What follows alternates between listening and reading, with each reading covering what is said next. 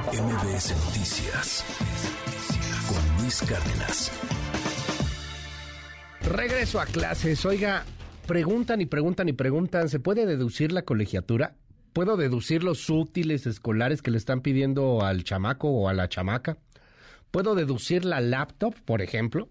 Pues está, está buena la pregunta. ¿Se puede o no se puede? Como todos los lunes, Diana Bernal, qué gusto saludarte. Buen día, Diana. Hola Luis, ¿cómo estás? Y sí, desde luego son preguntas que surgen a los padres y a las madres de familia.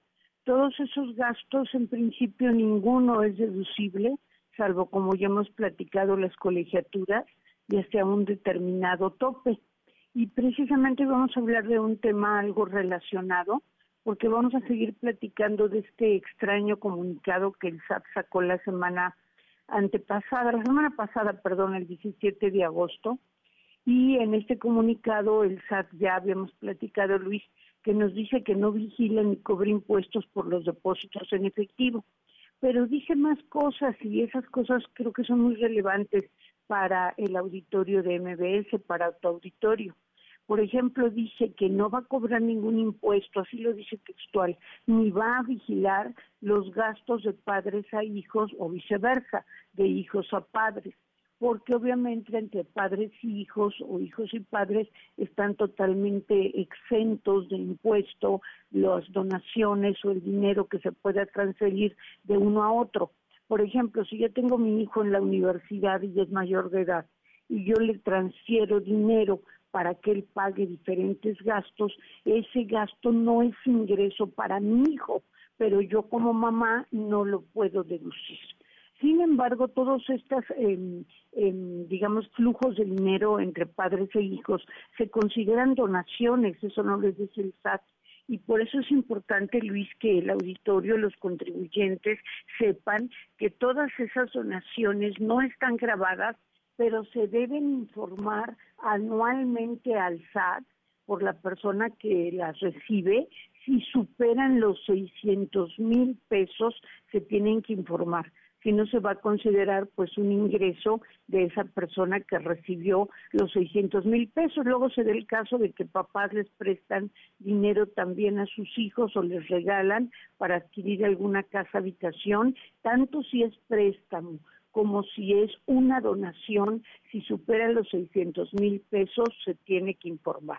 Y también el SAT dice que no cobra impuesto por las tandas ni las vigila. Efectivamente, pues las tandas no representan ingresos, no hay intereses, son una especie de pirámide que se arma entre varias personas para ir recibiendo una cantidad de dinero. Sin embargo, si alguien que nos está escuchando es la persona que administra la tanda y, eh, mete ese dinero al, banco, o bien recibe la tanda y la tanda es tan fuerte que también es mayor a 600 mil, el SAT la puede fiscalizar en cualquier momento. Entonces siempre es importante conservar una especie de documento en donde se asiente que ese dinero proviene de una tanda.